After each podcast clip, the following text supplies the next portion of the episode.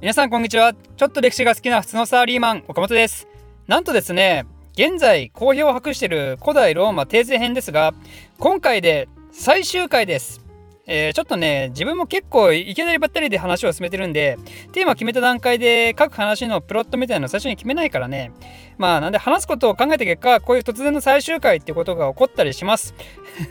ということで、えー、帝政ローマの滅びゆく様を皆さん一緒に見届けましょう。えー、その前にちょっと簡単に前回のおさらいをすると前回はコンスタンティヌス大帝の話でしたね。コンスタンティヌスは東西ローマの政帝副帝によるトーナメントを勝ち上がってそして久しぶりに帝国を統一した人物だったわけですね。でそんな彼はその知性の間にどんなことをしたのかというとローマから現在のイスタンブールであるビザンティウムに遷都して名前をコンスタンティノポリスとしたりソリドゥスキンカっていう非常に安定した強い貨幣を作ったりそして何よりミラノ直令でキリスト教を公認したことなどの偉業をしたわけですね。まあ、偉業っていうのはあくまでキリスト教目線かもしれませんけど。でそんな本人も死ぬ間際になってキリスト教に改宗したんでしたよって話まで、えー、しました。なんで今回はその続きからです。コンスタンティヌスの死後ですね、また国内は覇権争いで一時荒れるんですけど、それをコンスタンティヌスの3人の息子が抑えることに成功します。そのコンスタンティヌス大帝の3人の息子の名前ですが、長男、コンスタンティヌス2世、次男、コンスタンス、三男、コンスタンティウス2世、わかりにくい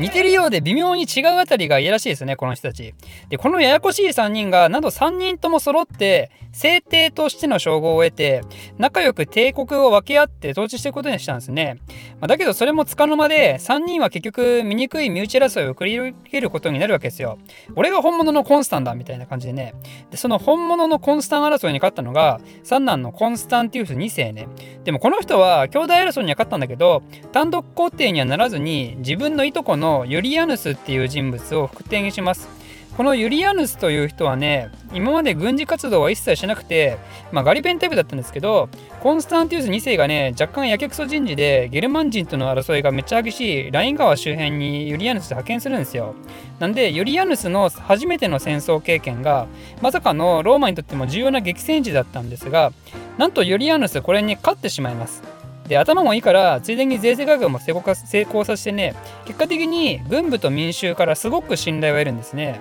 でこうなるとねやっぱコンスタンティウス2世的にとってはあまり面白くなくて自分よりも目立つんじゃないとということでユリアヌス部の軍のうち精鋭部隊を対ペルシア戦の東方に配置転換しようとするんですね。となるとやっぱ面白くないのはユリアヌスの方で、まあ、実際それに対してブチ切れたのはユリアヌスの軍隊でユリアヌス本人ではなかったっぽいんですけど結局ユリアヌスとコンスタンティウス2世が戦うことになるわけですよ。でなんとコンスタンティウス2世は本格的に戦う前にあっけなく病死します。でも最後の遺言がね後継者はユリアヌスとするみたいな漫画的な展開があってでユリアヌスが皇帝になります。このユリアヌスはね有名な2つ名があってそれは廃教者廃教者ユリアヌスね。つまりせっかくコンスタンティヌス大帝に認められて勢力を伸ばしてきていたキリスト教に対してねその勢いを削ぐようなことをしたわけですね。まあ、彼は別に過去の皇帝たちのようにキリスト教の迫害を始めたわけではないですけどじゃあ何をしたのかというとキリスト教の批判をしたわけですよ。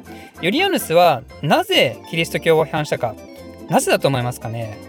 もうねこれ本当にしょうもないんですけどキリスト教が保護されるようになってそして発展した結果何が起こったかというとなんと腐敗なんですよすでに。ミラノ直令から50年ぐらいですけど。キリスト教の教義ではね金儲けっていうのは良くないことで寄付をするのが美徳なんですけどねその結果多くのお金が教会に集まってもう腐敗始まってるんですよこれにヨリアヌスは怒ったわけですねで相変わらずこいつらはローマの神々を冒涜するような態度をするしなんじゃこいつらとちょっと保護してやった途端これとかふざけたのかってことでキリスト教を公然と批判したわけですよ。まあ、とても真っ当なことですよね。でその結果後世の歴史家から廃墟者ユリアヌスとか まるで悪者であるかのような評価されるっていうなんともいたたまれない皇帝ですねユリアヌスは。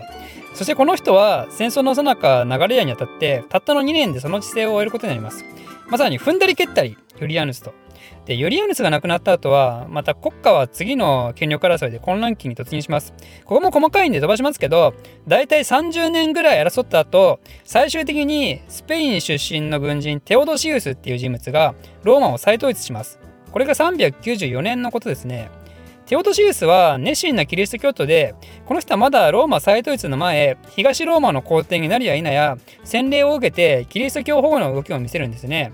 でついに380年にはキリスト教をローマの国教としてしまうんですよ。これねすごいことですよ。国教ですからね。それまでのローマの神々は異教の神になってしまったんですよ。ローマ人からしたら。西アジアで起こった小さな勢力がついにあの超最強帝国だったローマを征服したと精神的に。でその象徴となるような事件としてビクトリア女神の祭壇論争っていうのがあるんですけどビクトリアといえばねその文字通り英語だとビクトリーですから勝利を象徴するローマの女神なんですけど、まあ、やっぱ勝利の象徴だけあってとても大事なんですよローマ人にとってみたら。でそのビクトリア女神を祀った祭壇が元老院にあったんですけどそれを撤去しなさいって話になったんですねこの時代。なぜならキリスト教徒は非キリスト教徒に対してキリストの祭壇に祈ることを強制していないと。ならばキリスト教徒もいかなる異教の神に対する祈りを強制されることは許されないっつってだから元老院にそんな異教の祭壇を置くんじゃないっつって撤廃されちゃったんですね。ローマのアイデンティティのようなもんが。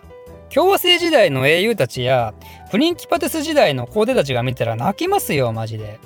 という感じで、えー、キリスト教大好きのテオドシウスだったわけなんですけどこの人もね実はキリスト教相手に揉めた事件があるんですよ。これねあんま有名じゃないんで知らない人も多いかと思うんですけど、まあ、ちょっとあのランチキ騒ぎで民衆が大暴れしたことがあってそれに激怒したテオドシウスがなんと6,000人ぐらい民衆殺したんですよ。でそれにまた激怒したのが当時ミラノの司教をしていたアンブロシウスっていう人。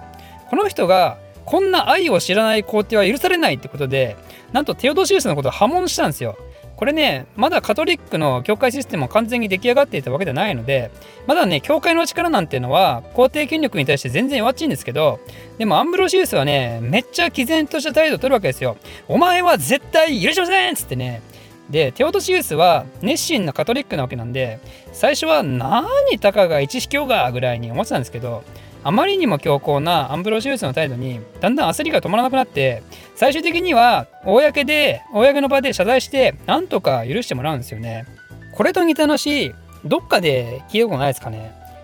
そうですよ。カノッサの屈辱ですよね。1077年に起きた。名前だけは超有名なやつ。まさにカノッサの屈辱みたいなことが古代ローマで起きてたんですよ。ちなみにカノッサの屈辱知らない方は昔1分間でまとめた動画あるんで、えー、そっち見てみてください。でこのカノッサの屈辱的なことをした直後やっぱりテオドシウスはキリスト教愛を再確認したのかね。異教の信仰を一切禁止する法律だったんですよ。つまりこれによってヨーロッパ世界がキリスト教しか許されない時代が始まったわけですね。これは今回の失敗を取り戻すためにキリスト教に奉仕する決意の表れとも見えますよね。ってなるとこれがきっかけでヨーロッパ世界はキリスト教以外の宗教が消えることになるんでこのローマ版カノッサの屈辱が持つ歴史的な意義はね結構大きなものだと思いますよ。これ以降ヨーロッパ世界でのキリスト教の派遣が確定されたわけですからね。でそんなテオドシウスも395年に亡くなるんですがなんで東西ローマを統一したその翌年に彼は亡くなるんですね。で今度はまたそれを東西に分けて2人の息子に相続させます。これがですねローマ帝国の最後の東西分割になってつまりこれ以降ローマ帝国が一つになることは二度となくなることになります。なんでローマ帝国の分割は今までも何回も起きてますけどでも通常いつをもってローマが正式に2つに分かれたかっていうのはそれは普通395年になるんですね。ということでこの時点をもってローマ帝国っていう地中海全体を包み込んだかつての大帝国は滅亡したと言えるかもしれません。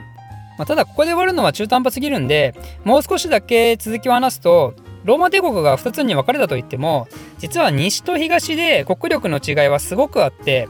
まあね首都がだってコンスタンティノープルなんでめっちゃ東寄りじゃないですか。かつてローマの中心だったイタリア半島はね残念ながらこの時期はもう荒れに荒れていてというのも4世紀末期っていうと何が起きていた頃かというとゲルマン民族の大移動ですよね。あの有名な。ゲルマン民族の大移動というと375年に起きたとよく聞くんでね単発的に発生した事象と思うかもしれませんけど実はですねそんなことはなくてその前からゲルマン人っていうのは緩やかにローマに流入したんですよ。